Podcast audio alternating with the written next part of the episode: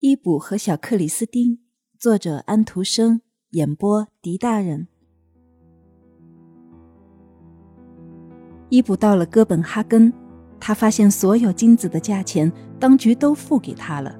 这是一笔很大的数目，六百块钱。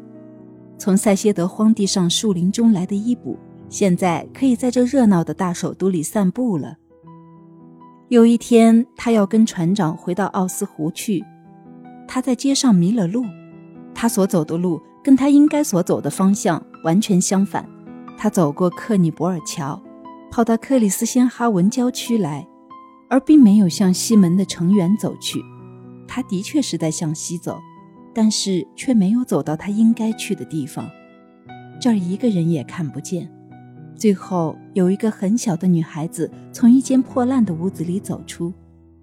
伊布向这孩子问他所寻找的那条街，他怔了一下，朝他看了一眼，接着放声大哭。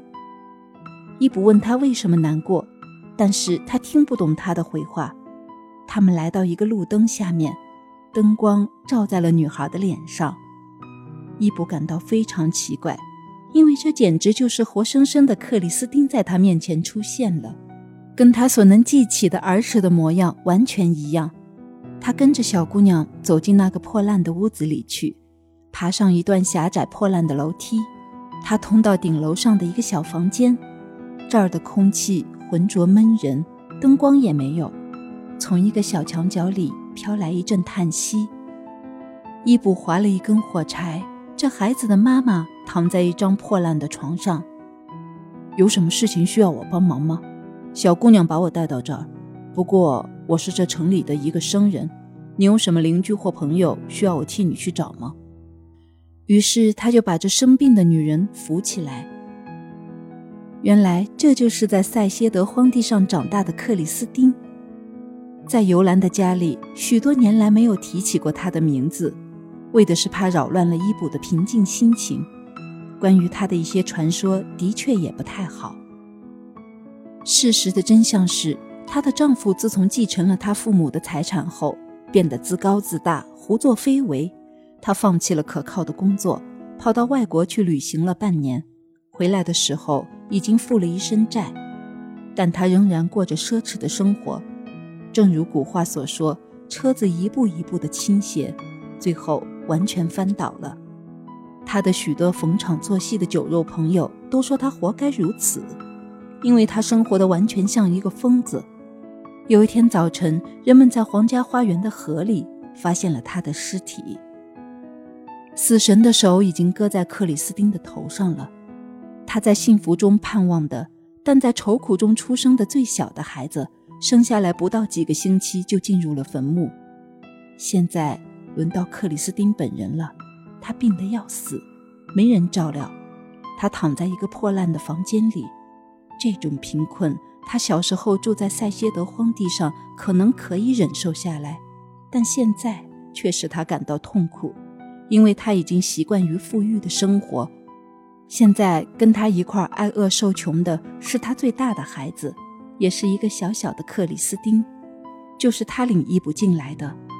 我恐怕是快要死了，留下这孤单的孩子，他将怎样在这个世界上生活下去？克里斯汀叹了一口气，别的话他一句也说不出来。伊布又划着一根火柴，找到了一根蜡烛，他把它点燃，照亮这个破烂的住处。伊布看了看这个小女孩，于是他想起了克里斯汀年轻时候的样子。他觉得为了克里斯汀的缘故，他应该爱这个孩子，虽然他并不认识她。那个垂死的女人在凝望着他。他的眼睛越睁越大，难道他认识他吗？他不知道，他也没有听见他说一句什么话。这是在古德诺河旁的树林里，离塞歇德荒地不远，空气很阴沉，石楠花已经谢了。狂暴的西风把树林里的黄叶吹到河里，吹到荒地上。在这个荒地上的茅屋里住着陌生人，但是在那个山脊下。在许多大树下边的一个避风住所，有一个小小的农庄，它粉刷和油漆一新。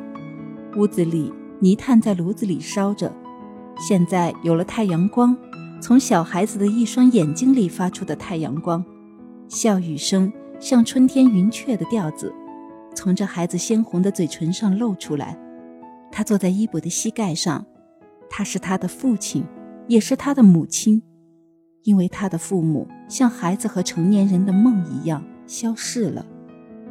伊布坐在干净漂亮的房子里。